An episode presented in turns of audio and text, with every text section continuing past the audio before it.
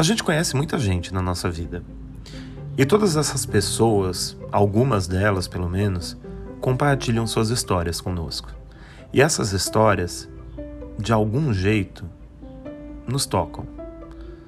Seja nos fazendo refletir, seja fazendo que a gente ria, seja fazendo a gente se movimentar e mudar o rumo da nossa vida.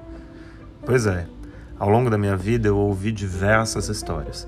E ao longo dos meus 33 anos, sem saber o que eu estou fazendo da minha vida, eu comecei a olhar para trás e ver que todas as histórias que me contaram contribuíram para minha transformação e contribuem para que eu continue seguindo em frente. Então, esse é um podcast de histórias. Histórias de pessoas comuns, como eu, você, minha mãe, nossos amigos, todo mundo que está por aí e tem uma história boa para contar. Porque é isso.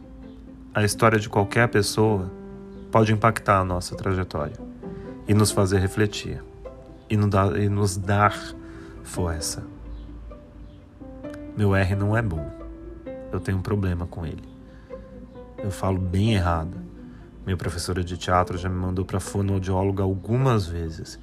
Sim, eu fiz teatro. Sim, eu não sou um bom ator. Sim, eu escrevi um livro. Sim, eu vendi 100 livros, no máximo.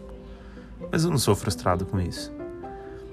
É uma história, é mais uma história.